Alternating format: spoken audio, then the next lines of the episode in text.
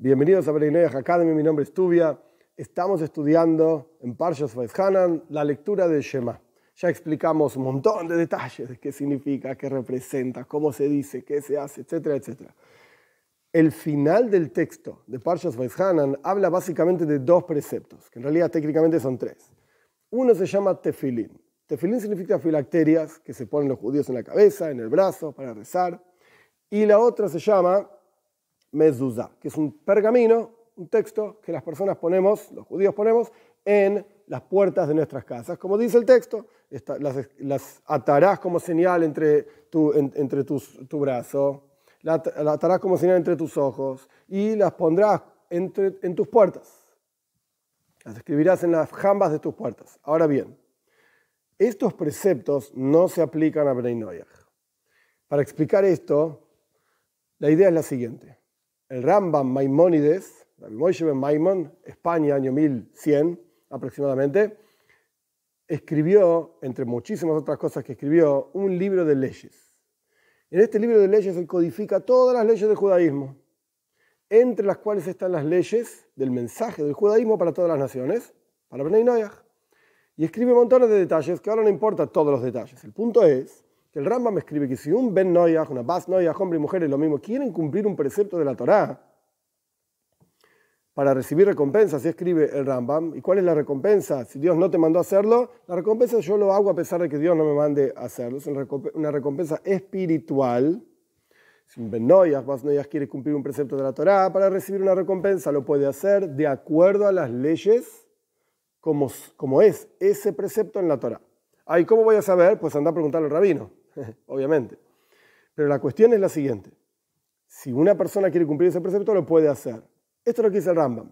Pero los comentaristas del Rambam, principalmente a la cabeza el Radvaz, el Radvaz, Rav David Ben Zimri, vivió en Egipto, año 1500 aproximadamente, era el maestro del Arizal, un gran Mekuba, el cabalista, etc. El Radvaz tiene un comentario, algunas partes del Rambam del libro del Radbaz escribe sobre esto que acabo de decir, que un Benoyas puede cumplir un precepto si quiere hacerlo, que este, es la recompensa que recibe, como dijo el Rambam, que recibe una recompensa, no es una recompensa como quien fue mandado a hacer algo y no lo hace, sino que es una recompensa como quien no fue mandado a hacer algo y lo hace. ¿Qué diferencia hay?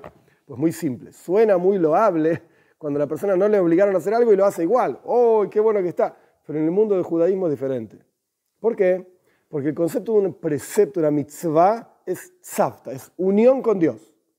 Entonces, cuando Dios establece un canal de conexión con uno, Él dice, andase esto y a través de esto te conectas conmigo, nosotros lo hacemos. Y recibes una recompensa por conectarte con Él, etc. Pero si Dios no te mandó a hacerlo y vos lo haces, ¿quién te dijo que te conectas con Él? Él no dijo que tenías que hacerlo. Él no estableció ese canal de conexión con uno. Entonces, haciéndolo, a pesar de que es algo muy lindo, pero no necesariamente te conecta con Dios. Porque esto no es lo que él pidió. Por eso, el Radbaz explica que si bien Maimónides dice que si una persona quiere cumplir un precepto para recibir recompensa lo puede hacer según sus leyes, las leyes del precepto, pero la recompensa que recibe no es igual que la recompensa de un judío. El judío fue mandado a hacer y lo hace. El no judío no fue mandado a hacer y lo hace igual, tiene una recompensa pero diferente. Y esto también está en el Zoyar, hay recompensa por los preceptos, Ok, perfecto. Dicho todo esto, el Radvaz dice, sin embargo, esto no se aplica a cualquier precepto. Hay algunos preceptos que no. Y él enumera justamente los preceptos que estamos estudiando acá. Él enumera tefilín. No. Dice, mi corazón se me da vueltas. Como que no, no me parece adecuado que un no judío se coloque tefilín. Mezuzá. No me parece adecuado que un no judío se coloque una mezuzá en las jambas de sus puertas. No me parece correcto. Y él menciona Sefer también. Y dice después, Sefer significa el rollo de la Torah, dice los preceptos que requieren de kedusha, de santidad, no me parece que corresponda. Esto es lo que el Radvaz dice.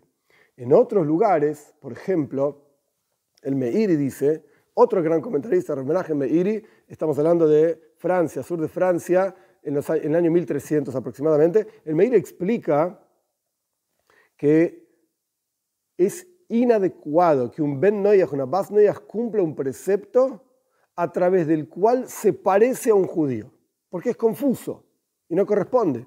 cada uno debería estar en su Torah, por así decir, en su ley, en sus enseñanzas, para que la gente no se confunda con las cosas, que uno mismo no se confunda y que los demás tampoco se confundan y pueda llegar a algún error, alguna, alguna problemática.